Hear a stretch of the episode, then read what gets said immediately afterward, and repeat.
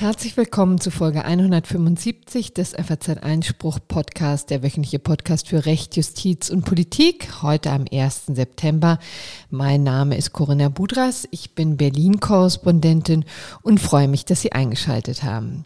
Vielleicht mal eine kleine Hausmitteilung zu Anfang. Ähm, das ist mir ein bisschen unangenehm. In der vergangenen Folge hatte ich ja Highlights von einem Gespräch mit Klaus Wieselski, also dem GDL-Vorsitzenden, ähm, eingespielt und die waren am Anfang stumm. Also wer zu den Schnellen gehörte und die sind uns ja sehr lieb und teuer, ähm, der hatte am Anfang das Nachsehen, ähm, denn da war Wieselski mit seinen fünf Minuten Highlights äh, leider gar nicht zu hören.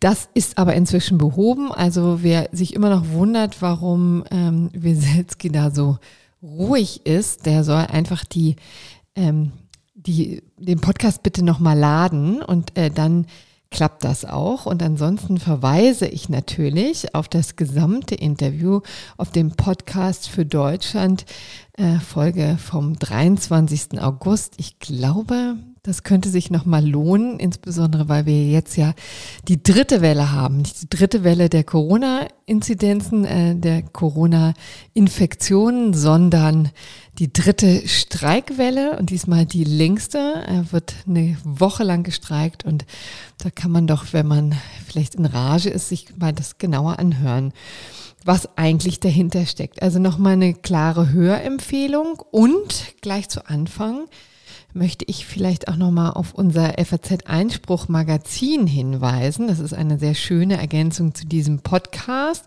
Und wer das Magazin abonniert, unterstützt auch uns ähm, hier mit diesem Podcast, der ja ansonsten ja gratis ist. Äh, wer es mal probieren möchte, kann das natürlich gerne tun oder unter faz.net-einspruch testen. Da würden wir uns über Neuzugänge sehr, sehr freuen und auch über Hörerinnen und Hörer, die auch länger bei der Stange bleiben. Da gibt es aktuell zum Beispiel einen wirklich ganz interessanten Beitrag über die Völkerrechtswidrigkeit ähm, von den US-Drohnenangriffen, die im Moment laufen.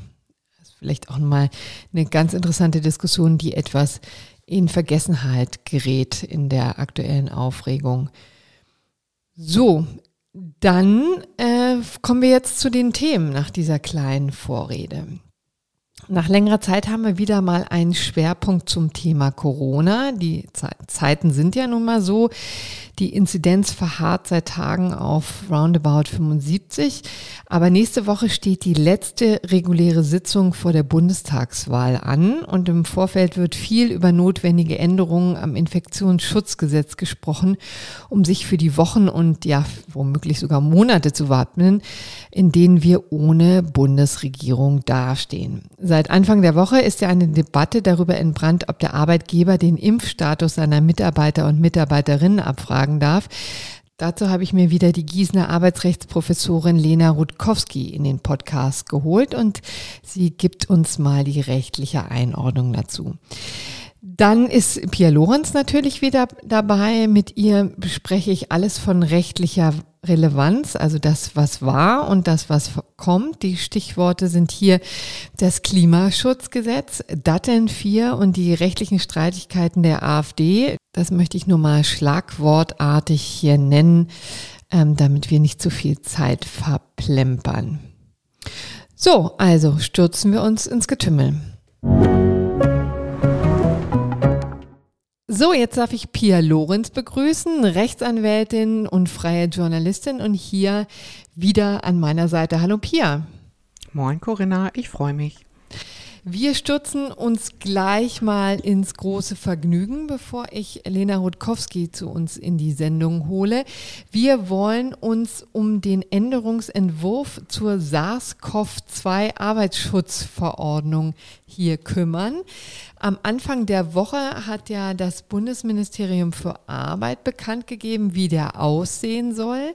Da geht das im Wesentlichen darum, dass jetzt Arbeitgeber auch ähm, die Freistellung äh, ermöglichen sollen, wenn sich Mitarbeiter und Mitarbeiterinnen impfen lassen wollen. Also das ist quasi der harmlosere Teil. Die wirklich auch vehement geführte Diskussion dreht sich um einen anderen Punkt, nämlich um die Frage, ob ähm, der Impfstatus abgefragt werden darf, also ob der Arbeitgeber die dedikate Frage stellen darf, sind sie eigentlich geimpft? Naja, und das, der Witz ist ja, dass ja durchaus der äh, Entwurf für die Verordnung auch jetzt vorsieht, dass die Arbeitgebenden Informationen, die sie von Mitarbeitern äh, haben, verwenden dürfen, um ihre Hygienemaßnahmen an den Impfstatus anzupassen. Aber der Witz ist eben, ob sie das äh, abfragen dürfen, ist eigentlich weiterhin nicht so richtig klar. Es steht zumindest nicht klar in der Verordnung. Beziehungsweise da hat er eben nochmal klargestellt, dass es jedenfalls keine Berechtigung gibt aus dieser Verordnung, ähm, diesen Impfstatus abzufragen. Ne? Da gibt es noch äh, weitere Lücken oder weitere Möglichkeiten, sagen wir mal so, wie das geschehen kann. Da kommen wir gleich mit Frau Professorin äh, Rutkowski dazu. Aber erstmal vielleicht an dich die Frage, was hältst du davon? Naja, ich ähm, bin eigentlich schon der Meinung, dass man den Arbeitgebern die Möglichkeit geben sollte, den Impfstatus ähm, abzufragen. Und zwar, weil ich finde, dass die Arbeitgeber im Moment äh, doch relativ stark belastet sind, also so mit am stärksten belastet, was die Hygienemaßnahmen in den Betrieben angeht. Und ähm, wenn man es schaffen würde, das Ganze so auszugestalten, dass die, den Arbeitnehmern dadurch kein Schaden entsteht, dann meine ich, dass in dieser Sondersituation Pandemie das durchaus ein gerechtfertigtes Interesse des Arbeitgebers ist, das zu wissen, damit er zum Beispiel Open Spaces, also Großraumbüros, anders auslasten kann, damit man wieder größere Meetings veranstalten kann, damit auch klar ist, wer darf wohin reisen und so weiter. Da gibt's ja wirklich im Moment noch relativ massive Einschränkungen für die Arbeitgeber und sehr viele Vorgaben, unter anderem die, die Testpflicht, also die Testangebotspflicht, die ja auch erhalten bleiben soll. Und ich finde, vor diesem Hintergrund könnte man das durchaus für diesen Pandem für diese Pandemiezeit und natürlich befristet ähm, erlauben, den Impfstatus abzufragen, sofern denn klar ist, dass für die Arbeitnehmer kein größerer Nachteil dadurch entsteht. Also ja, denn siehst du, und da sind wir schon beim Punkt. Also der Deutsche Gewerkschaftsbund hängt unter der Decke vor Ärger. Ja, die mhm. sind ganz ein No-Go. Ein No-Go haben sie gesagt. Ja. Genau. Mhm. Es ist ein No-Go, denn äh, der Gesundheit äh, oder der Impfstatus ist eine ganz, ganz sensible Information. So haben sie ähm, sich gestern in äh, damit Werf in die Diskussion gestürzt. Ne? Ich fand interessant, dass die Konfliktlinien anhand von diesen Gruppen jetzt äh, verlaufen, also zwischen Arbeitgebern und ähm, und den Gewerkschaften, ne, das ist jetzt auch nicht verwunderlich. Ne? Natürlich geht es um Rechte des Arbeitnehmers und der Arbeitnehmerin und die Gewerkschaften haben ja recht zu sagen, na, das sind extrem sensible Daten, ja. Also die können wir jetzt nicht einfach äh, sozusagen ohne, ohne äh, Kampf, kampflos aufgeben, ja. Ähm, während genau, und es war ja auch bisher traditionell immer so, dass die, genau. dass die Impfungen Privatsache sind. Also ich glaube, das würde auch bisher niemand ernsthaft rechtlich anders vertreten, auch wenn es schon Versuche gibt, in bestimmte Vorschriften der DSGVO die Möglichkeit reinzulesen, ähm, das sozusagen diesen Status abzufragen. Aber ernsthaft ist das äh, in gar keiner Hinsicht Common Sense, sondern bisher war ganz klar, Impf Impfungen und ein Impfstatus sind Privatsache und hochsensible Gesundheitsdaten. So. Es sei denn, ehrlich gesagt, äh, das haben wir ja durchaus schon, dass auch jetzt schon Dinge preisgegeben werden müssen. Also zum Beispiel was Masernimpfungen angeht, da gibt es ja eine Impfpflicht, übrigens auch nicht für alle, ne? natürlich für Kinder in der Schule und in der Kita, aber auch für Pflegepersonal gibt es dieses ähm, diese Impfpflicht auch. Und da kann natürlich, also eine Impfpflicht macht natürlich auch nur Sinn, wenn da der Status abgefragt werden kann. Aber jedenfalls hier kämpfen die, ähm, die Arbeitnehmervertreter ganz vehement, die Gewerkschaften sehr vehement und die Datenschützer halten sich äh, da ein bisschen vornehm zurück und sagen, naja, dass man das ähm, dass man das regeln können muss, ist klar. Die Frage ist, wie das gestaltet. Aber im Grunde genommen, so sind die, ähm, die unterschiedlichen Gefechtslinien. Man merkt auch schon auf Twitter, dass es eine ziemlich sensible Diskussion ist. Ne? Also äh, dass viele dann auch mehr befürchten, ja, also größere, tiefere Einschnitte vom Arbeitgeber. Und wie das sich rechtlich gestaltet, hören wir uns jetzt mal an. Auch in dieser Woche steht mir die Gießener Arbeitsrechtsprofessorin Lena Rutkowski für meine Fragen zur Verfügung. Viele von euch, viele von Ihnen haben Sie ja schon hoffentlich in der vergangenen Woche gehört, als es um die Frage ging, warum die Bahn und die GDL so heillos zerstritten sind. Und das Arbeitsrecht lässt uns auch in dieser Woche nicht los. Jetzt geht es ja um die Frage, ob Arbeitgeber nach dem Impfstatus fragen dürfen. Und trifft es sich sehr gut, dass Sie auch zum Beschäftigten-Datenschutz forschen, Frau Rutkowski. Schön, dass Sie wieder dabei sind. Vielen Dank für die Einladung. Äh, Frau Rutkowski, wir müssen die Rechtslage ein bisschen auseinanderdröseln. Also im Moment geht es den Arbeitgeber ja schlicht nichts an, ob ich geimpft bin, oder nicht? Genau so ist es. Der Impfstatus ist eine Gesundheitsinformation und gehört damit zu den personenbezogenen Daten, die besonders geschützt werden von unserem Datenschutzrecht und hier speziell von Artikel 9 Absatz 1 der Datenschutzgrundverordnung. Da haben wir ein sogenanntes Verarbeitungsverbot. Also das darf der Arbeitgeber nicht wissen. Und, und, und Unternehmen und Arbeitsrechtler fordern ja schon seit Monaten, dass sich das ändert. Ähm, wie sehen Sie das eigentlich? Nun, da muss man sich fragen, inwieweit es sinnvoll ist, den Impfstatus abzufragen. Das hat natürlich einen arbeitsschutzrechtlichen Aspekt. Natürlich ist es sinnvoll zu wissen für die Betriebsorganisation, für das Verhältnis zu Kunden, vor allen Dingen, wenn die Kunden in Anführungsstrichen vielleicht betreuungsbedürftige Personen sind, die gesundheitlich angeschlagen sind, die Risikogruppen sind. Da ist es besonders wichtig für den Arbeitgeber zu wissen, ähm, ob der Arbeitnehmer noch ein Risiko ist, mhm. ob der also die Kollegen anstecken kann, ob der die Kunden anstecken kann. Ähm, ob das allerdings dadurch gelingt, dass wir den Impfstatus erheben, ist eine Frage, die müsste die medizinische Wissenschaft beantworten. Mhm. Das, da geht es um die Frage, was macht eigentlich die Impfung? Also bewirkt sie, dass der Arbeitnehmer dann auch nicht mehr ansteckend ist, wenn er geimpft ist. Hm. Das wäre wichtig, um zu, ähm, zu klären, ob das Ganze tatsächlich unter den arbeitsschutzrechtlichen Aspekt fall, fällt, ne? oder ob das sozusagen die Impfung jetzt hier nur einen Eigenschutz entfaltet. Ne? Genau so ist es. Das hat einmal eben die Folgefrage, ähm, ob das Ganze unter den Arbeitsschutz fällt, ob wir also über die arbeitsschutzrechtlichen Verpflichtungen des Arbeitgebers vielleicht eine Ausnahme haben vom Verarbeitungsverbot nach Artikel 9 Absatz 1 der Datenschutzgrundverordnung. Das ist natürlich aber auch relevant, wenn wir jetzt vielleicht ein spezielles Gesetz machen mhm. möchten, das den Arbeitgeber ermächtigt, den Impfstatus abzufragen. Das wäre ja durchaus auch ein Grundrechtseingriff. Allgemeines Persönlichkeitsrecht des Arbeitnehmers streitet dafür, dass der das eben nicht sagen muss. Und da muss man sich dann fragen, ist dieser Grundrechtseingriff dadurch zu rechtfertigen, dass der Impfstatus eine ganz klare Aussage darüber trifft, inwieweit der Arbeitnehmer, der Geimpfte, noch ein Risiko für den Betrieb ist, für Kollegen, für Kunden. Mhm. Jetzt gucken wir uns mal an, was Herr äh, Hubertus Heil hier vorgelegt hat, also der Bundesarbeitsminister, ne, hat ja einen Änderungsvorschlag zur Arbeitsschutzverordnung eingebracht. Interessanterweise ähm, drückt er sich um exakt diese Frage. Ne? Diese die Arbeitsschutzverordnung, die soll jetzt anderes regeln. Ich hatte es eben schon erwähnt, ähm, aber gerade hier um die Frage, ob der Impfstatus abgefragt werden kann, drückt sich Herr Heil so ein bisschen, sagt auf der einen Seite, also die, diese Arbeitsschutzverordnung bietet keine Grundlage ähm, dazu, aber ähm, man könnte es ja vielleicht im Infektionsschutzgesetz regeln. Sieht er das richtig? Also wenn ich Sie richtig verstanden habe, ist es, wäre es ja durchaus schon ein Argument zu sagen, naja, hier könnte es auch um Arbeitsschutz gehen. Deswegen regeln wir das mal in so einer äh, Verordnung oder muss es gleich ein Gesetz sein? Es wird im Augenblick ja sehr viel diskutiert, eben genau dieses Mittel, wo würden wir eine solche Offenlegungsverpflichtung reinmachen. Ich bin ein sehr großer Freund des Parlamentsgesetzes, einfach weil es hier um einen Grundrechtseingriff geht und wesentliche Grundrechtseingriffe sind in, äh, nach unserer Verfassung dem Parlament vorbehalten. Und dann wäre das aber eine Möglichkeit, das tatsächlich im Infektionsschutzgesetz zu verankern.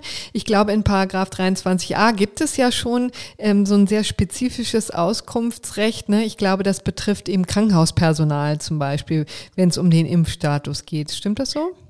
Äh, ja, das äh, stimmt so in etwa. Also da geht es um ganz spezifische Infektionen und der Arbeitgeber muss da Hygienemaßnahmen hinsichtlich dieser spezifischen Infektionen planen können. Was wir aber haben, äh, vielleicht nur am Rande, wir haben im Infektionsschutzgesetz, das Sie ja angesprochen haben, ähm, bereits für bestimmte Beschäftigtengruppen, also vor allen Dingen für erzieherisches Personal in Kitas etwa, ähm, haben wir eine Nachweispflicht hinsichtlich des Immunstatus bei Masern. Mhm. Genau, das vergessen ja auch immer viel. Ne? Das hatte ich eben auch schon ähm, mal erwähnt, dass wir hier ja das durchaus schon kennen und für Masern ist es auch schon verankert. Deswegen könnte man sich jetzt durchaus vorstellen, dass nächste Woche im Parlament so etwas dann eine Rolle spielt. Vielleicht fragen wir dann nochmal weiter. Also mit dem Impfstatus als solchen ist es ja nicht nur getan. Ne? Also was, wenn wir es jetzt mal so praktisch durchspielen, also ähm, nehmen wir mal an, es gäbe jetzt so eine ähm, gesetzliche Grundlage und mein Arbeitgeber möchte wissen, ob ich jetzt nun geimpft bin oder nicht.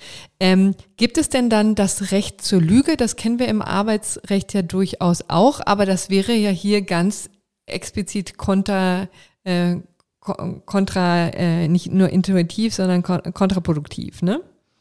In dem Augenblick, in dem wir ein Gesetz haben, ein Gesetz, das den Arbeitgeber befugt, eben das zu fragen, in dem Augenblick dürfen wir als Arbeitnehmer dann auch nicht lügen. Solange der Arbeitgeber eine rechtskonforme Frage stellt, müssen wir dann eben auch antworten. Und das ist genau der Unterschied zum Thema Schwangerschaft. Da darf der Arbeitgeber nicht danach fragen, jedenfalls im Bewerbungsgespräch, ne? nur um das mal deutlich zu machen, weil das vielleicht viele Hörerinnen und Hörer schon mal gehört haben, dass es da das Recht zur Lüge gibt. Das ist einfach ein völlig anderer Fall. Ne? Genau so ist es. Das ist ein anderer Fall. Die Frage nach der Schwangerschaft ist letztlich eine Diskriminierung für die gefragte Frau. Und deswegen braucht sie da auch nicht wahrheitsgemäß antworten. Hm. Ähm, also das heißt, das Recht zur Lüge habe ich nicht. Was sind denn dann weitere Konsequenzen, wenn ich jetzt nun ähm, bekennen muss, naja, ich habe keinen Impfschutz? Ähm, äh, was wären dann arbeitsrechtliche Konsequenzen, die sich daran überhaupt anknüpfen könnten? Nun, da muss man zunächst einmal schauen, dass das Ganze natürlich arbeitsschutzrechtliche Folgen hat. Also da muss der Arbeitgeber eben schauen, wie er sie, wie er die Kunden, wie er die Kollegen ähm, hier schützt. Also welche Hygienemaßnahmen braucht es jetzt speziell für ungeimpfte, die geimpfte vielleicht nicht brauchen. Das sind auch, wie gesagt, medizinische Fragen. Und dann stellt sich in einem nächsten Schritt die Frage, ähm, sind sie geeignet, ihre Tätigkeit auszuüben, wenn sie nicht geimpft sind. Wenn es so wäre, dass ihre persönliche Eignung quasi entfallen würde, dann äh, würde das hinführen bis hin zur Kündigung. Mhm. Aber da sind wir noch sehr, sehr weit von entfernt. Das äh, muss ich nach gegenwärtiger Rechtslage vielleicht noch einmal hier klarstellen. Genau, weil es gibt ja viele, ähm, viele Zwischentöne, ne? viele Grautöne dazwischen, äh, wo man sagen könnte, naja, also ja, da muss man erstmal verschiedene andere Sachen ausprobieren. Ne? Also wenn sich, äh, wenn ich mich jetzt beharrlich weigere, um jetzt mal bei diesem fiktiven Beispiel zu bleiben, ähm, dann ist das vielleicht eine höchstpersönliche Entscheidung, die auch ein Arbeitgeber zu ähm, respektieren äh, hat, solange es keine Impf Impfpflicht gibt. Und dann muss man wahrscheinlich auch versuchen, Lösungen zu finden. Ne? Also Homeoffice zum Beispiel oder Einzelbüros oder was könnte man sich da vorstellen? Ja, also wir müssen da ganz strikt unterscheiden zwischen der Frage, ähm, lege ich nicht offen, obwohl ich also dazu verpflichtet wäre, Kraft Gesetzes, das wir jetzt gerade nicht haben, aber wenn wir jetzt hypothetisch eines unterstellen. Und die andere Frage ist, was passiert, wenn ich nicht geimpft bin, dazu aber eben offen stehe. Das sind also unterschiedliche Fragen, die dann auch zu unterschiedlichen äh, arbeitsrechtlichen Konsequenzen führen können. Mhm. Und was wären das für unterschiedliche Konsequenzen, wenn Sie das mal kurz darlegen würden? wenn wir sagen, wir bekommen eine gesetzliche Offenlegungspflicht, mhm. dass also der Arbeitnehmer verpflichtet ist, zu sagen, ich bin geimpft, ja oder nein.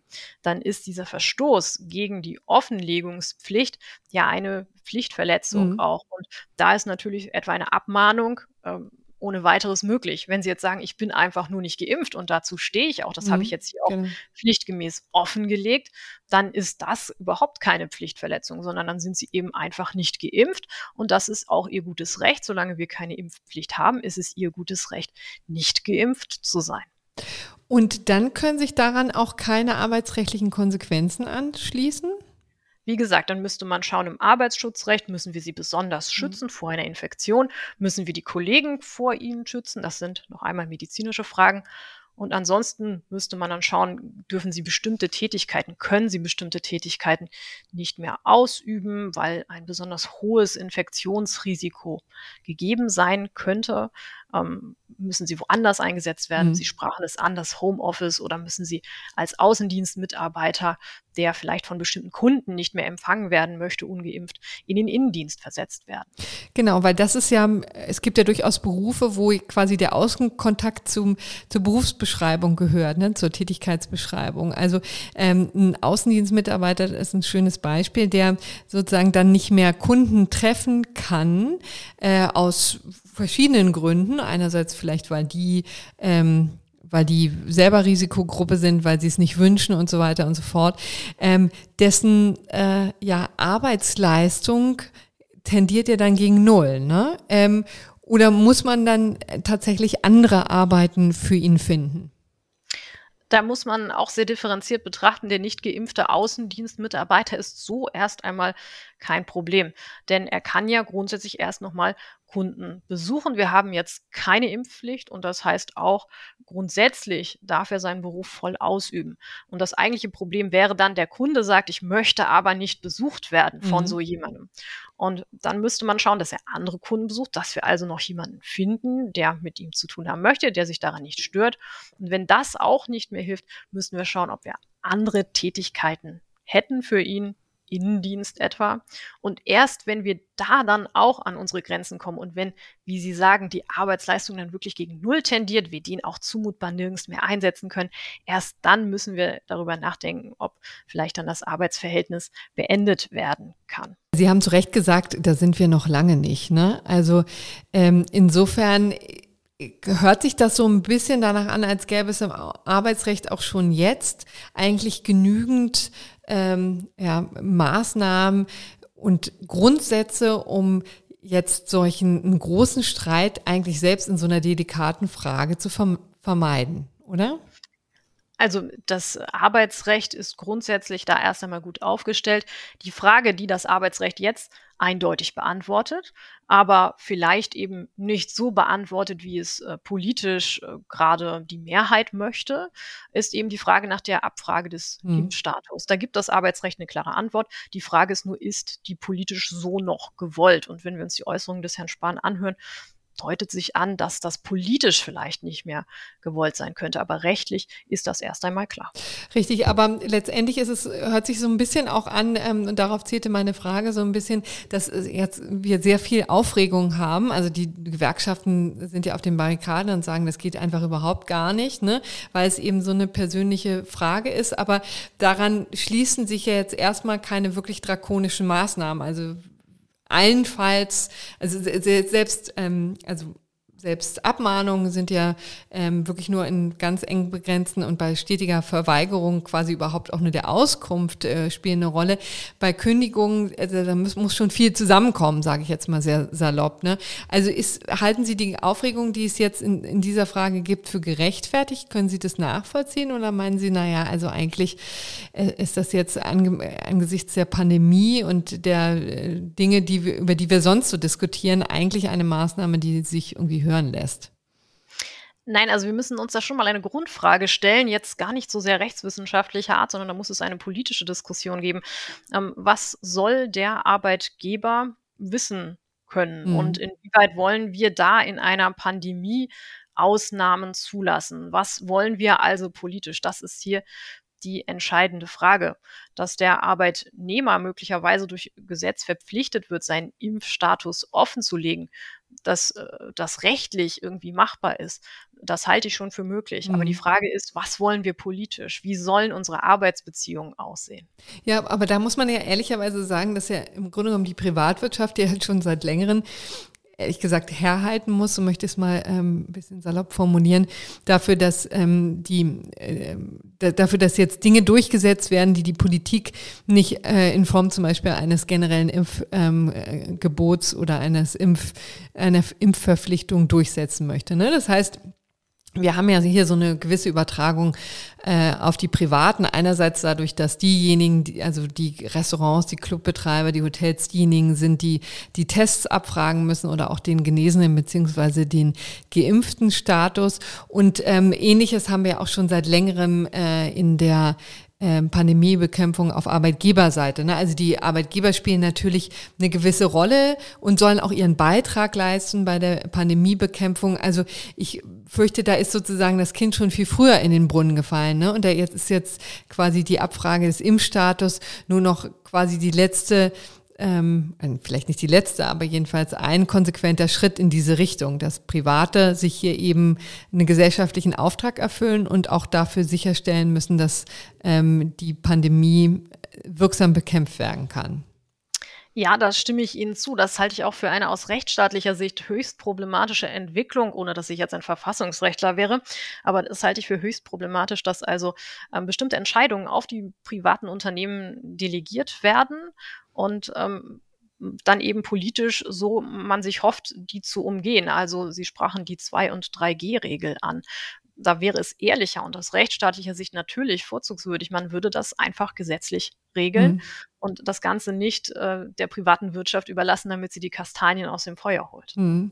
Richtig, aber ähm, das ist, hat natürlich auch politische Gründe, warum das äh, gerade nicht gemacht wird oder jedenfalls nur sehr zaghaft, sagen wir mal so. Also dann werden wir sehen, wie sich die Diskussion jetzt weiter entspannt. Wir danken jedenfalls herzlich, Frau Rutkowski, dass Sie hier uns noch einen Einblick gegeben haben, wie das rechtlich möglich ist und äh, welche, wie die rechtliche Gemengelage allgemein ist. Herzlichen Dank. Ich bedanke mich. So, jetzt sind wir bei unserer Rubrik Was war angelangt. Pia Lorenz ist wieder dabei. Hallo Pia. Jo, hallo zurück. Ähm, wir wollten kurz erstmal besprechen, was sich gestern getan hat. Da trat nämlich ähm, das neue Klimaschutzgesetz in Kraft. Am 31. August 2021 ist das geänderte Klimaschutzgesetz in Kraft getreten. Wir ähm, erinnern uns dunkel, da gab es diesen wirklich also legendären Klimabeschluss des Bundesverfassungsgerichtes ähm, das ja für viel Wirbel gesorgt hat und für eine einzigartige Aktivität auf Seiten des Gesetzgebers. Ja, und, und eine dann, einzigartig schnelle Aktivität auf Seiten des Gesetzgebers vor allem, genau. Ja, genau. Und der ähm, hat ähm, so schnell reagiert, dass es jetzt schon in Kraft treten konnte, also nur wenige Minut, äh, Minuten genauso. Schön wär's.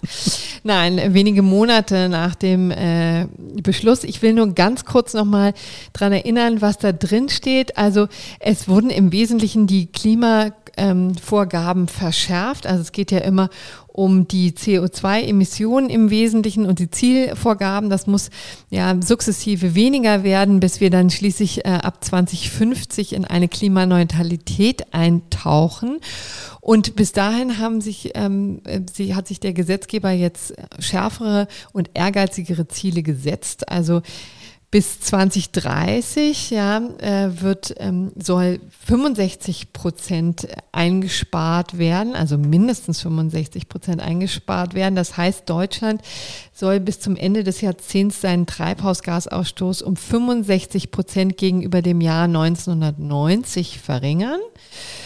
Und, das äh, ist in der Tat jetzt sportlich, ne? Genau.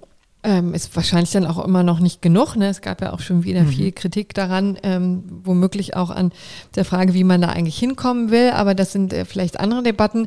Äh, ansonsten ist es eben auch so, dass ähm, auch weitergehende Ziele noch stärker ähm, reguliert wurden, also ehrgeiziger formuliert wurden. Also da gibt es auch noch ähm, bis zum Jahr 2045 ähm, äh, schärfere Ziele. Und ähm, es geht also im Wesentlichen auch darum, dass jetzt auch nochmal deutlicher klargestellt wurde, wie der Weg zur Klimaneutralität aussehen soll. Ja, es wurden klare Ziele gesetzt, also auch Meilensteile festgelegt, an denen dann ähm, nochmal neu beschlossen werden soll, wie die äh, jährlichen Minderungsziele ähm, erstens zu erreichen sind und wie die festgelegt werden. Also das ist jetzt der kurze ähm, Zeitplan oder, oder äh, eine Kurzzusammenfassung von dem, was wir jetzt in diesem geänderten Klimaschutzgesetz sehen. Seit Dienstag, also seit gestern in Kraft. So. Und wo wir schon bei Aktivisten sind, hast du auch noch Datteln 4 für uns. Auch da gab es letzte Woche eine relativ relevante Entscheidung, auch wenn das Kohlekraftwerk jetzt noch nicht vom Netz gehen muss. Ja, genau. Und da übrigens nochmal herzlichen Dank äh, an die Hörerinnen und Hörer, die uns auf dieses Thema hingewiesen haben und auch gebeten haben, dass wir das mal vertiefter vorstellen. Das haben wir auch dringend vor. Ähm, allerdings äh, wollen wir uns da noch ein bisschen tiefer reingraben, weil es ja doch eine sehr komplexe Materie ist, die aber wirklich echt relevant ist. Es ist auch ein, äh, so ein bisschen äh, ein Husarenstück, was wir da ähm, sehen. Und das wollten wir dann aber nochmal ordentlich aufbereiten und können jetzt nur für diesen Moment mal ähm, darauf hinweisen, dass es eben im vergangene, in der vergangenen Woche ein Urteil gab des Oberverwaltungsgerichts Nordrhein-Westfalen, das sich Datteln 4 nochmal angeguckt hat. Also um das vielleicht mal deutlich zu sagen für alle die, die nicht so vertraut sind äh, mit, äh, mit diesem Begriff. Also dahinter versteckt sich ein Steinkohlekraftwerk, brandneu, ja, das seit Mai 2020 in Betrieb ist. Es ist das einzige Kohlekraftwerk in Deutschland, das trotz der Vereinbarung zum Kohleausstieg 2020 neu ans Netz ging. Ja, also da kann man schon sehen, dass das natürlich für wahnsinnig viel Unmut äh, sorgte, dass man einerseits im vergangenen Jahr sich jetzt wirklich mühsam auf einen Kohleausstieg geeinigt hat, der ja auch von vielen schon auch kritisiert wird, weil er nicht ehrgeizig genug ist. So und dann geht quasi zeitgleich ein ein niegelnagelneues äh, Steinkohlekraftwerk äh, ans Netz. Äh, wobei natürlich auch die Befürworter sagen, naja, es ist wenigstens eins, was äh, einigermaßen sauber ist, sobald man, äh, solange man das ähm, von diesem äh, von dieser Art der Energiegewinnung überhaupt sagen kann. Ja, also es ist natürlich neuester Standard und besser als vielleicht Kohlekraftwerke, die schon wesentlich länger am Netz sind. Aber nichtsdestotrotz, das sorgte damals und jetzt für Ärger, aber ehrlich gesagt auch schon wirklich seit, seit Jahren, ja. Und äh, das sind Rechtsstreitigkeiten, die die Gerichte schon lange beschäftigen und die eigentlich auch ziemlich hanebüchen wirken. Denn man muss jetzt hier sagen, was das Oberverwaltungsgericht Nordrhein-Westfalen festgelegt hat und festgestellt hat, ist, dass der Bebauungsplan der Stadt ähm, nicht rechtens war für dieses ähm, für, die, äh, für dieses Kraftwerk.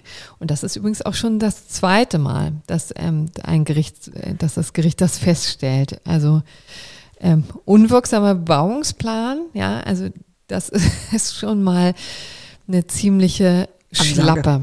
Mhm. Ja. ja, genau. Das erste Mal war, glaube ich, 2012 oder so um den Dreh rum. 2009 ähm, gab es schon mal einen Bebauungsplan, der für unwirksam erklärt wurde und daraufhin hat die Landesregierung da nochmal nach, also die zuständige Behörde jedenfalls, ähm, hat nochmal nachgeschärft, aber auch das war nicht im Sinne äh, der, des Gesetzes, also so fanden es die Richter und ähm, haben eben gesagt, dass da die Formalien nicht, ähm, insbesondere bei der Standortsuche, nicht richtig eingehalten wurden.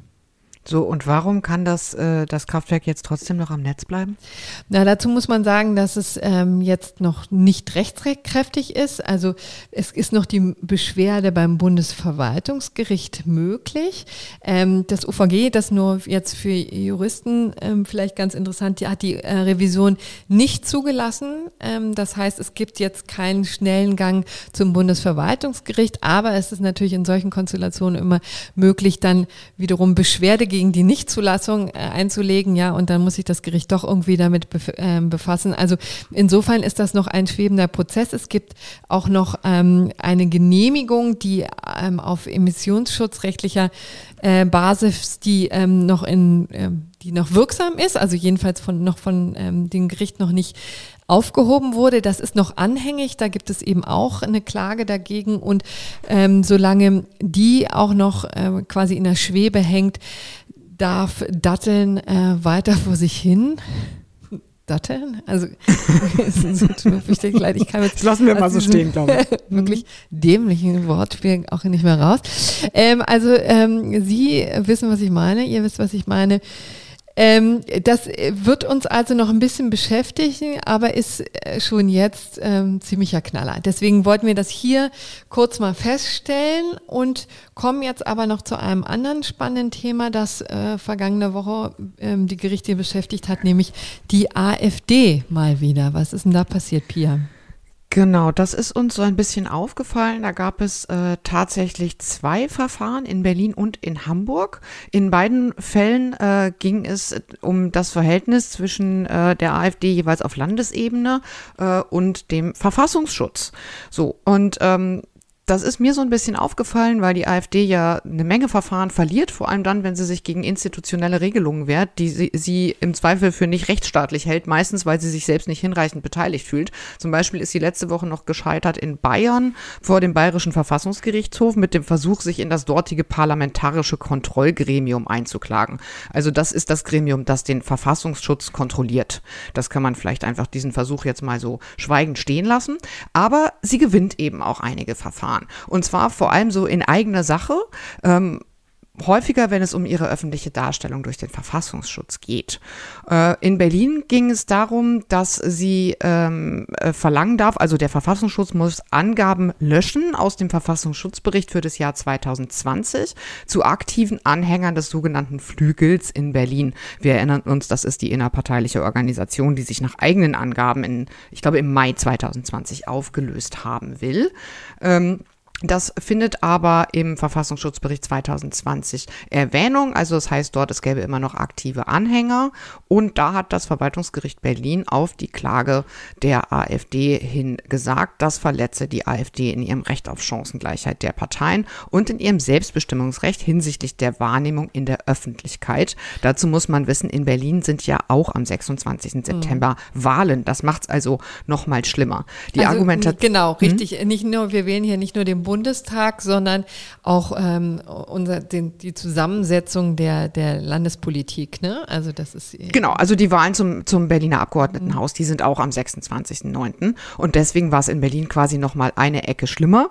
Aber die Argumentation ist in Hamburg eigentlich sehr, sehr ähnlich. Da ging es ebenfalls um den Verfassungsschutzbericht für 2020. Und da hatten die Hamburger Verfassungsschützer aufgeschrieben, dass äh, zwei Angehörige der identitären Bewegung als Mitarbeiter der AfD AfD-Bürgerschaftsfraktion tätig gewesen sein. Und da hat das Verwaltungsgericht Hamburg auch gesagt, nee Leute, so nicht. Äh, das verletzt die ähm, AfD-Bürgerschaft äh, in ihrer Ehre. Das sei ein Angriff auf die Ehre der AfD-Bürgerschaft und ähm, verletze sie ebenfalls in ihrem Selbstbestimmungsrecht über die eigene Außendarstellung. So, also das ist dann immer so dieses Stichwort Schutz des sozialen Geltungsanspruchs.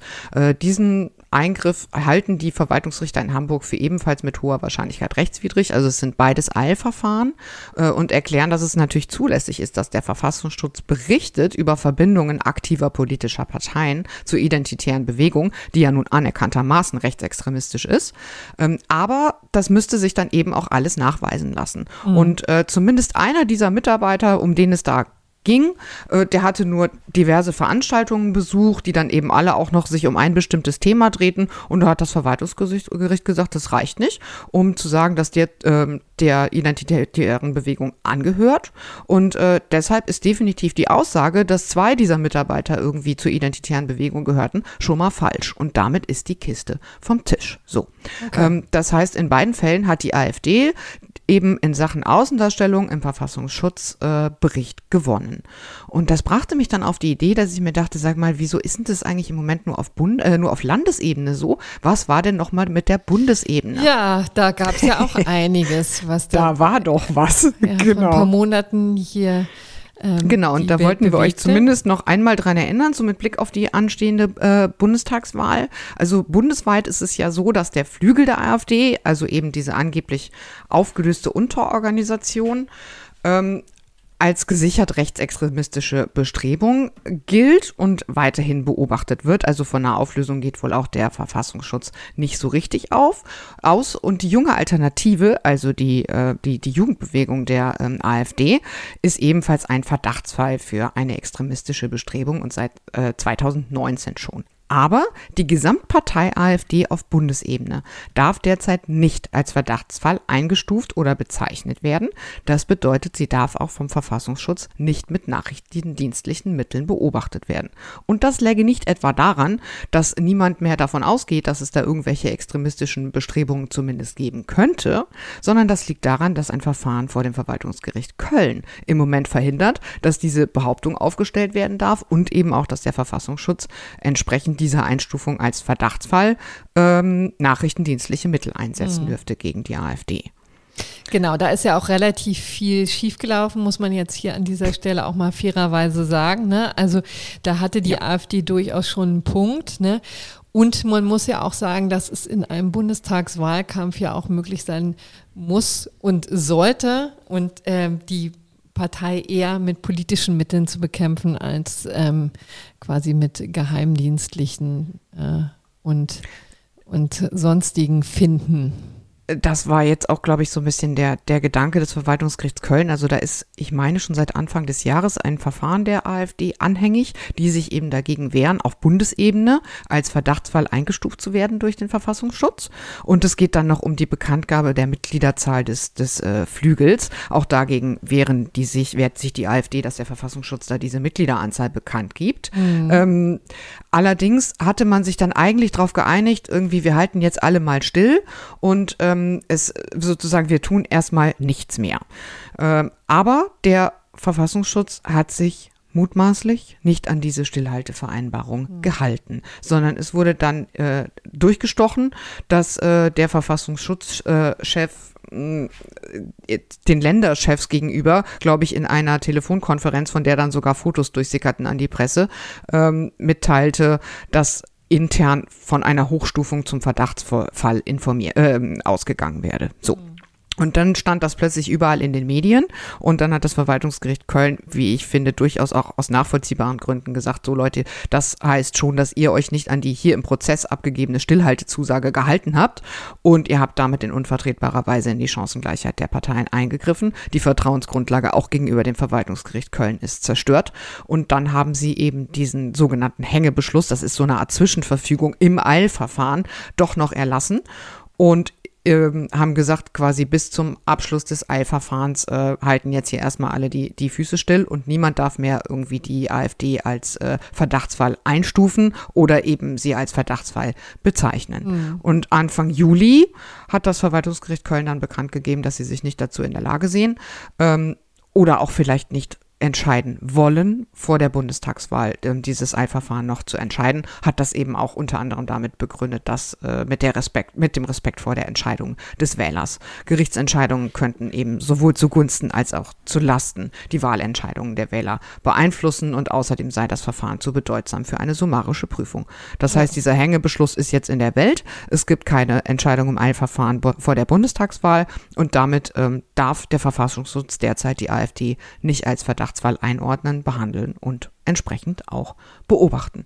Und ich fand es doch ganz spannend, daran nochmal zu erinnern, auch gerade eben mit Blick auf diese beiden Entscheidungen auf Landesebene jetzt, wie eben auch die AfD, die sich ja recht gern als, als Opfer inszeniert und mangelnde Rechtsstaatlichkeit beklagt, andererseits sehr häufig den Rechtsstaat und seine Institutionen bemüht, ähm, und ja, dabei selbstverständlich, sagen, genau. wenn etwas staatlicherseits nicht okay gelaufen ist, auch nach allen Regeln des Rechtsstaats behandelt wird. Und zwar jetzt eben auf, auf Bundesebene, wie ich finde, doch mit einer relativ krassen Entscheidung eben über die Bundestagswahl hinaus und jetzt auch wieder auf äh, Landesebene in zwei Entscheidungen, die ich persönlich als äußerst rechtsstaatlich empfinde.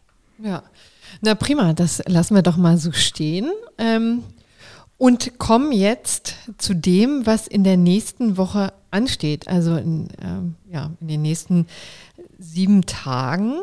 Äh, und auch da beginnen wir natürlich wieder mit Corona. Ja, äh, das, da kommt man jetzt im Moment nicht drum herum, denn am 7.9., also am kommenden Dienstag, ist die nächste und letzte reguläre Sitzung des Bundestags vor dem, äh, vor der Bundestagswahl. Wie gesagt, ähm, da muss man sich rüsten äh, für die nächsten äh, Wochen oder Monate, die vielleicht ein bisschen schwerfällig werden dann hier in Berlin. Da ist ja dann immer so eine, so eine Lähmung zu sehen, im politischen Berlin jedenfalls. Also alle sind mit diesen Sondierungsverhandlungen beschäftigt und mit den mit den Koalitionsverhandlungen und richtige Politik findet da nicht statt. Ist ein bisschen schwierig, wenn man eine Pandemie zu bekämpfen hat gleichzeitig. Das ja? ist keine ideale Situation. Das heißt, man versucht das jetzt so ein bisschen äh, so zu fixieren, dass für die nächsten Monate alles safe ist, ja? Genau. Und da geht es eben um Änderungen am Infektionsschutzgesetz. Ähm, da gab es am vergangenen Dienstag, also gestern, um es deutlich zu sagen, eine Ausschusssitzung des Gesundheitsausschusses, äh, wo äh, Experten angehört wurden, die sich mal äußern sollten, wie jetzt künftig, an welchen Kriterien das Ganze, die ganzen Maßnahmen, die Corona-Maßnahmen sich ausrichten sollen. Ne? Das ist ja eine Debatte, die wir jetzt schon seit äh, ein, zwei, drei Wochen haben, äh, wo es darum geht, dass die Inzidenzzahlen, die reinen Inzidenzzahlen irgendwie ausgedient haben, dass das alles jetzt ein bisschen differenzierter sein muss, weil die Impfquote so hoch ist, dass wir stärker gucken müssen, wie viele Leute kommen eigentlich ins, ähm, ins Krankenhaus, wie viele liegen da auf den regulären ähm, Stationen, wie viele kommen auf die Intensivstation. Das ist ja die berühmte Hospitalisierungsrate.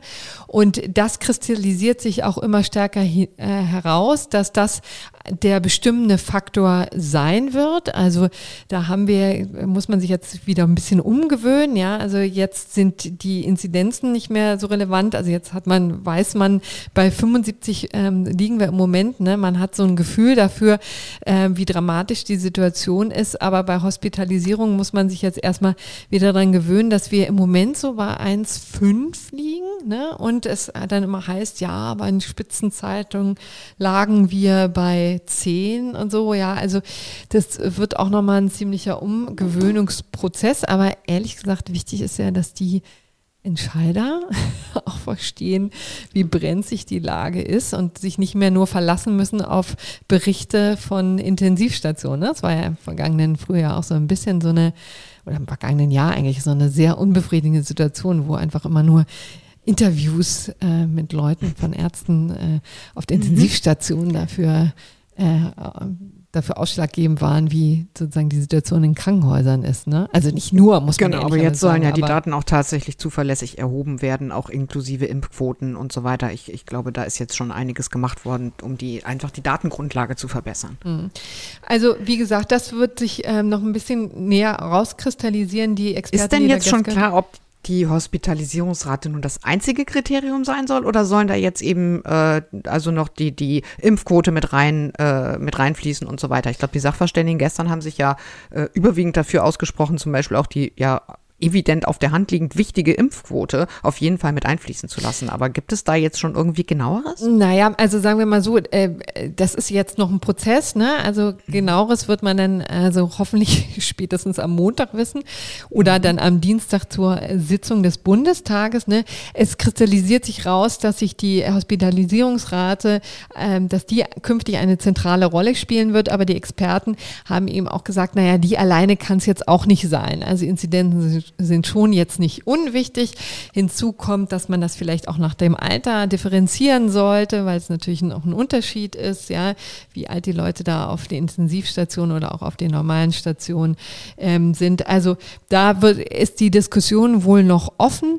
Einen Hinweis wollte ich übrigens auch noch geben, äh, weil ich vergangene Woche mit dem Gesundheitsexperten von den Grünen gesprochen habe, Janosch Dahmen, der auch dringend appelliert hat, dass man äh, an das Infektionsschutzgesetz nochmal stärker ran muss. Äh, Inwiefern? Und zwar, weil er eben sagte, im Moment, äh, und das wird, glaube ich, wirklich auch geteilt von vielen Rechtsexperten, von Andrea Kiesling zum Beispiel, habe ich auf Twitter auch die, äh, schon seit Wochen die Mahnung gesehen, dass dieses ähm, Infektionsschutzgesetz jetzt einfach für die aktuelle Situation viel zu ähm, viel zu pauschal ist. Ja? Also weil, was wir hier sehen, das sagte eben Herr Dahm, ähm, sagt ganz klar, naja, also dieses äh, Infektionsschutzgesetz kann im Moment nur zwei Dinge regeln, nämlich einerseits den kompletten Shop, äh, Shutdown für alle, also den Lockdown für alle, oder aber ähm, die Durchseuchung, ja, also die Tatsache, dass nichts passiert, ja. Ähm, mhm. Aber jetzt die, diese sorgfältige Ausdifferenzierung an ähm, 3G, beziehungsweise dann später auch 2G, ne? also ähm, die Möglichkeit zu reduzieren auf Genesene und ähm, Getestete, also beziehungsweise entschuldige bitte den Lockdown für Ungeimpfte, ne? um das mal deutlich zu sagen. 2G mhm. bedeutet immer Lockdown für Ungeimpfte, wenn ich es jetzt mal so pauschal sagen darf. Ne? Denn für die Genesenen und ge, ähm, ge, ähm, Geimpften Testeten ähm, kann man jetzt nicht mehr viele Maßnahmen durchsetzen, die sich äh, verhältnismäßig gestalten könnten. Deswegen ähm, konzentrieren sich jetzt viele in der Diskussion eben auf die Ungeimpften, sind ja immerhin auch noch 30 Millionen roundabout.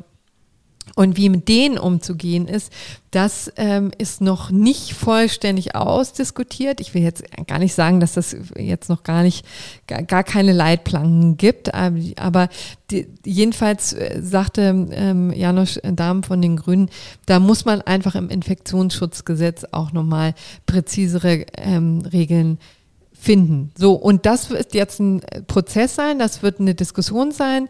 Ähm, hinzu kommt die Diskussion, die wir eben ja schon gehört haben, ne, zu den, ähm, zu den Impfstatus und der äh, Frage, inwieweit der Arbeitgeber den abfragen darf. Ne? Also auch das könnte sich nächste Woche dann wiederfinden. Also der siebte, neunte wird noch spannend. Und wir haben jetzt ähm, noch ein anderes Thema oder jedenfalls einen kleinen anderen Ausblick, ähm, aber der beschränkt sich einfach darauf, dass der EuGH jetzt äh, morgen am Donnerstag sich wahnsinnig viel vorgenommen hat, ne? Ja, genau. Es geht wieder los. Die letzten äh, Wochen mussten wir immer in der Kategorie sagen, was kommt, eigentlich gar nicht so furchtbar viel. Jetzt merkt man, die Sommerpause geht zu Ende. Und ähm, also für den kommenden Donnerstag hat der EuGH tatsächlich fast 20 Entscheidungen angekündigt. Äh, das ist mal ein bisschen Running Gag unter Justizjournalisten, muss man sagen, weil wenn der EuGH entscheidet, dann auch richtig. Und zwar so viel, dass eigentlich selbst die bestbesetzte Rechtsredaktion da nicht mehr hinterherkommt. Es gibt tatsächlich einige Verfahren, die man auf dem Schirm haben sollte. Also es wird äh, mehrere Entscheidungen geben über äh, deutsche Mobilfunktarife und Roaming-Fragen, äh, aber zum Beispiel auch die Frage, was deutsche Finanzämter dürfen. Konkret dürfen sie ohne eine Staatsanwaltschaft oder ein Gericht eine europäische Ermittlungsanordnung ausstellen. Auch recht interessant und außerdem mehrere Entscheidungen zum Doppelbestrafungsverbot in unterschiedlichen Rechtsgebieten. Und auch das Bundessozialgericht, auch am morgigen Donnerstag, hat eine recht spannende Entscheidung angekündigt angekündigt, nämlich kann erst Sozialhilfe bekommen, wer zuerst seine Lebensversicherung aufgelöst hat. Das ist auch was, was relativ viele Menschen betreffen dürfte.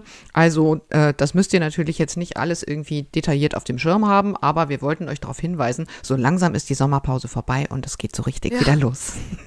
Genau, richtig. Und wir haben noch einen Nachtrag bevor wir gleich zum äh, gerechten Urteil kommen. Aber wir haben einen Nachtrag zu vergangener Woche, ne? Genau. Äh, der Nachtrag lautet, dass in Berlin die Clubs und Diskotheken äh, öffnen dürfen für 2G. Und zwar hat, äh, yeah. hat das Land gesagt, damit würden sie eben eine Entscheidung des Verwaltungsgerichts Berlin aus der letzten Woche umsetzen, die wir euch auch äh, recht detailliert vorgestellt hatten, und zwar als äh, gerechtes Urteil, weil das Verwaltungsgericht Berlin eben gesagt hatte, es geht auf gar keinen Fall mehr, dass wir hier die Läden komplett dicht machen, obwohl eigentlich von Geimpften und Genesenen zumindest mal nicht mehr genug Gefahr ausgeht, um das noch weiterhin zu rechtfertigen. Und jetzt setzt Berlin das um und ich glaube auch für Saunen und Thermen, da dürfen jetzt äh, Geimpfte und Genesene auch wieder rein. Habe ich das jetzt richtig so gesagt, Corinna? Ja, ne? Ja. Für Berlin. Genau. Du musst es ja wissen, du sitzt ja in Berlin. Du darfst jetzt ja. in die Sauna. Freust du dich? Genau. Also ich darf hier nochmal erwähnen, dass es in Brandenburg natürlich schon länger möglich ist, ja. Und ähm, äh, man muss sich auch nicht immer nur auf die Hauptstadt konzentrieren, ja. Das, ähm, die sind ja nun auch wirklich gemerkt. immer besonders streng gewesen in der Pandemie. Auch das muss man ja mal sagen. Ja, kann man auch mal sagen. Richtig. Ähm, so, also das als Nachtrag für letzte Woche. Und jetzt haben wir noch das gerechte Urteil der Woche. Genau, das gerechte Urteil hat äh, ja, etwas wenig überraschend mit Afghanistan zu tun. Und zwar hat schon wieder das Verwaltungsgericht Berlin, ich glaube, das ist im Moment mein Lieblingsgericht, jedenfalls zum Thema gerechte Urteile, hat. Das äh, werden die da gerne hören. ja, es ist ja immer ein bisschen lustig zu sagen, das Verwaltungsgericht Berlin. Ich glaube, die haben 20 Kammern oder sogar noch mehr. Von daher äh, ist es wahrscheinlich äh, etwas pauschal gesagt, das Gericht. Aber jedenfalls das gerechte Urteil dieser Woche stammt schon wieder vom VG Berlin. Es ist schon wieder ein Eilverfahren. Und zwar hat das VG Berlin Ende letzter Woche entschieden, dass das Auswärtige Amt eine afghanische Ortskraft und seine komplette Familie aufnehmen muss. Das war ähm, ein Afghane, der bis 2017 tätig war für die Deutsche Gesellschaft für internationale Zusammenarbeit, besser bekannt unter GIZ. Der war da ein sogenannter Field Officer und hatte sich eben darauf berufen, dass er jetzt massiv in Gefahr sei wegen dieser früheren Zusammenarbeit. Die Taliban suchten nach ihm. Er sei 2016 schon einmal angeschossen worden und wegen praktizierter Sippenhaft sei auch seine Kernfamilie in Gefahr, also seine Frau und drei Kinder, zwei davon volljährig. Das Auswärtige Amt hat seinen Antrag abgewiesen. Und zwar mit dem ja. Argument, dass der Mann seit 2017 nicht mehr als Ortskraft für die Deutschen tätig gewesen sei. Äh, und ja. das noch, Achtung, Anfang Richtig. August. Ja, das ist so, dass äh, auch gut, dass darauf hat, hatte ja auch schon äh, Herr Kreinbock äh, nochmal hingewiesen, ne? Marcel Kreinbock, den wir vor einigen äh, Wochen hier hatten, der äh, wie das dann sozusagen, mhm. genau, wie das in, in der Praxis eigentlich tatsächlich aussieht. Aber schön, dass du da auch nochmal darauf hinweist. Ja, so ist das, ne? Also, also da ist, das ist schon. Dann die Behörden keineswegs so großzügig, wie sie jetzt immer in der Öffentlichkeit tun. Genau. Also es heißt da ja, dass, dass vor allem irgendwie das Bundesinnenministerium noch sehr lange, sehr krass gemauert haben soll. Und da hat jetzt eben das Verwaltungsgericht Berlin gesagt, so nicht. Ähm, äh, euer Ermessensspielraum ist in diesem Fall auf null eingeschränkt. So, das halte ich für ein sehr gerechtes Urteil. Ich finde es aber auch ganz spannend. Also diese Ortskräfte kommen über den Paragraphen 22 Aufenthaltsgesetz nach Deutschland und zwar äh, mhm. schon seit 2013. Das ist diese sogenannte Härtefallregelung, ähm, die man so ein bisschen kennt aus dem Bereich Familiennachzug. Ähm. Und da geht es eben darum, dass sozusagen ganz ähm, erhebliche und unausweichliche Gefahren für Leib und Leben im Heimatstaat bestehen müssen. Es muss aber auch einen engen Bezug zu Deutschland geben, zum Beispiel eben Familienangehörige. Und ähm, da sagt eben Satz 1 der Vorschrift, äh, dass eine, eine äh, Ausnahmegenehmigung in diesem Sinne erteilt werden kann. Und Satz 2 der Vorschrift sagt, diese Ausnahmegenehmigung ist zu erteilen, wenn das Bundesinnenministerium oder die von ihm bestimmte Stelle äh, erklärt hat das aufgenommen wird. Und da hat das Verwaltungsgericht Berlin gesagt, so, also jetzt wurde hier hinreichend von allen zuständigen äh, Behörden und Ämtern gesagt, dass die Ortskräfte aufgenommen wurden. Das reicht uns. Das wurde quasi in der, in der Presse so äh, ähm, kommuniziert. Das reicht uns aus, um das Ermessen auf Null zu reduzieren. Das Auswärtige Amt muss die Leute aufnehmen. Und das funktioniert dann eben so, dass da quasi anders als bei einem Flüchtlingsstatus dann nicht erst hier vor Ort irgendwas geprüft wird, sondern äh, das schon vorab einfach gesagt wird, derjenige darf dann hier reinkommen und muss nicht die normale äh, Asylprüfung, sich der normalen Asylprüfung unterziehen. Und die Leute erhalten dann hier ein sogenanntes Ausnahmevisum. So. Also das mhm. heißt, jetzt steht ähm, zumindest mal mit diesem Urteil im Eilverfahren fest und ich denke, daran wird sich jetzt auch nichts mehr rütteln lassen, denn es ist ja tatsächlich öffentlich kommuniziert, da, dass wer bis mindestens 2013, also nochmal vier Jahre ähm, äh, früher als dieser Afghane, der hier in dem VG Berlin-Verfahren betroffen war, für die Deutschen gearbeitet gearbeitet hat, der wird hier aufgenommen. Spätestens seit der Machtübernahme der Taliban. Und in diesem Verfahren haben die Berliner Richter dann eben auch noch gesagt, dass die bisherige Rechtsprechung, dass volljährige Kinder nicht mitkommen dürfen, ähm, auch, also quasi nicht Rechtsprechung, sondern Praxis, äh, jetzt auch nicht mehr gilt, weil es auch da ähm, eine Aussage vom Auswärtigen Amt gibt, dass jedenfalls äh, die volljährigen Kinder von ehemaligen Ortskräften auch mit aufgenommen werden.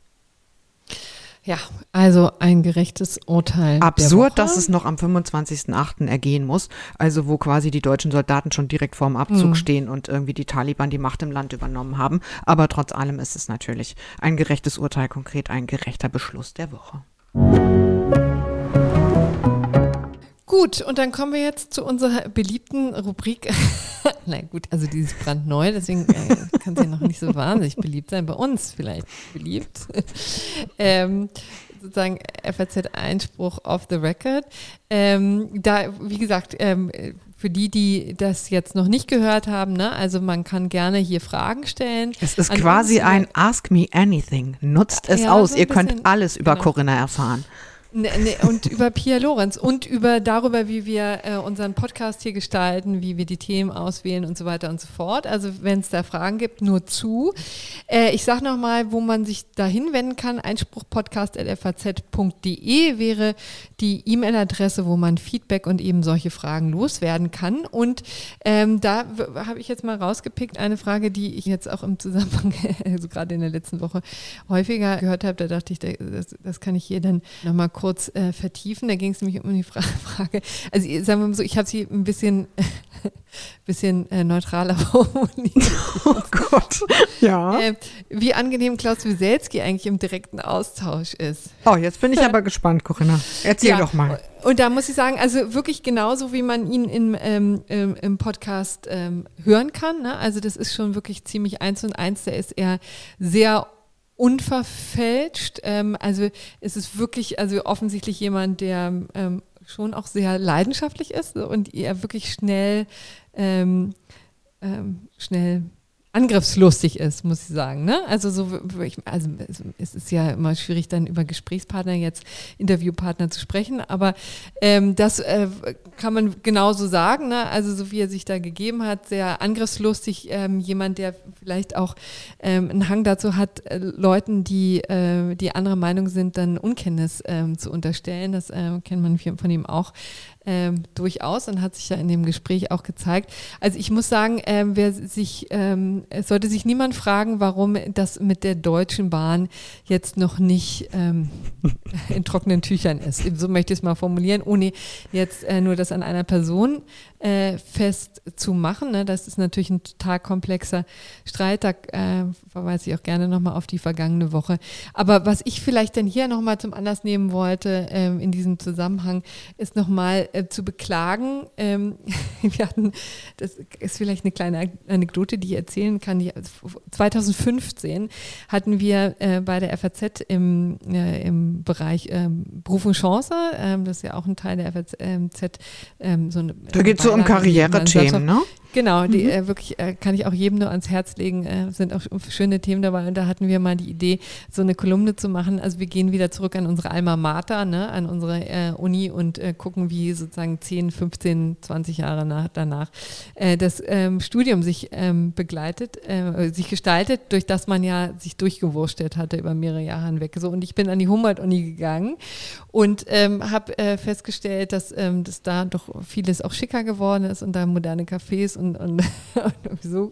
Aber dass tatsächlich die, die äh, Vorlesungen noch genauso sind, wie man sie kennt, nämlich pardon, dass ich das so sage, komplett weltfremd. Und da weiß ich ganz genau, da habe ich, es war 2015, also wir erinnern uns, das war zur Hochzeit eine Diskussion äh, über das Tarifeinheitsgesetz, ja, wo sich wirklich die Arbeitsrechtler äh, und die Verfassungsrechtler in den Haaren lagen und, und, die einen gesagt haben, das ist ein zu starker Eingriff in die Koalitionsfreiheit, in die äh, Rechte der Gewerkschaften ähm, äh, die, äh, weil denn die, dieses, ähm, dieses Gesetz ja quasi so eine Art Hierarchie zwischen den Gesa Gewerkschaften äh, konstituiert. Ne? So, also es ging wirklich hoch her und dann äh, hatte ich mir ausgerechnet eine Vorlesung zum Thema Grundrechte rausgesucht und was kam? Also äh, Artikel 8 äh, war besprochen worden und dann kam es zu Artikel 9 und da sagte der Professor wirklich allen Ernstes, da, ähm, dazu werde er jetzt leider nicht mehr kommen, sagt er, äh, sagte der, ähm, und zwar wirklich ohne erkennbares Bedauern, ähm, weil jetzt noch so viel Stoff auch in, in anderen ähm, Grundrechten, die er noch irgendwie auf, bei sich auf der Liste hatte, zu besprechen sei. Und das sei aber auch gar nicht schlimm. Schließlich ist es ein ziemlich undramatischer Artikel. Ja, und ich saß so da und ich dachte so, Kinder, hier wird gerade wirklich also ein, ein Gesetz geschaffen, was, ähm, was von dem viele Leute sagen, es sei, äh, sei mit Artikel 9 nicht vereinbar, ja. Und das wäre doch mal eine wunderbare Gelegenheit, quasi sehr praxisnah, übrigens nicht nur für Juristen, sondern auch für Leute, die quasi vom Recht betroffen sind, nämlich Bahnkunden zum Beispiel, ja, ähm, diese Materie näher zu bringen. Aber äh, diese Chance verpuffte. Und ähm, das war übrigens auch. Da war er wieder, der klassische Elfenbeinturm. Hm? Ja, und das war übrigens, glaube ich, auch der Grund ähm, damals, warum dann viel später, also zwei Jahre später dann erst, aber äh, der Grundstein quasi für diesen Podcast gelegt wurde, weil ich ehrlich gesagt äh, mich das immer so ein bisschen nervös gemacht hatte, dass ähm, so das Recht so wahnsinnig alltags äh, oder bedeutsam ist für den Alltag und das im Studium so wenig eine Rolle spielt. Also das als kleine Anekdote, eine etwas längere Antwort auf eine Frage, auf Hörerfragen. Und dann beschließen wir doch jetzt ähm, diesen Podcast. Herzlichen Dank, Pia, dass du dabei warst. Sehr ja? gerne, my pleasure. Bis nächste Woche. Ich freue mich. Ja, ich freue mich auch. Dann noch eine schöne Restwoche. Bis dann. Tschüss. Ciao, ciao.